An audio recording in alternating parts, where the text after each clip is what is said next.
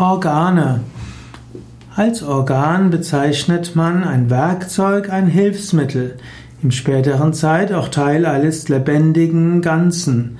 Jeder Körperteil wird als Organ bezeichnet. Es gibt Geistesorgane, Sinnesorgane, Sprachorgan und so weiter.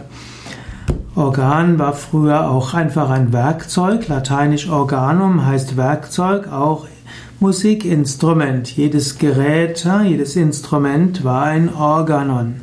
Gut, heute bezeichnet man als Organ insbesondere im Körper ein Teil, der eine spezielle Funktion hat. Und so gibt es die großen Organe wie Gehirn, Herz, Lungen, Magen, Leber, Darm, Geschlechtsorgane und so weiter.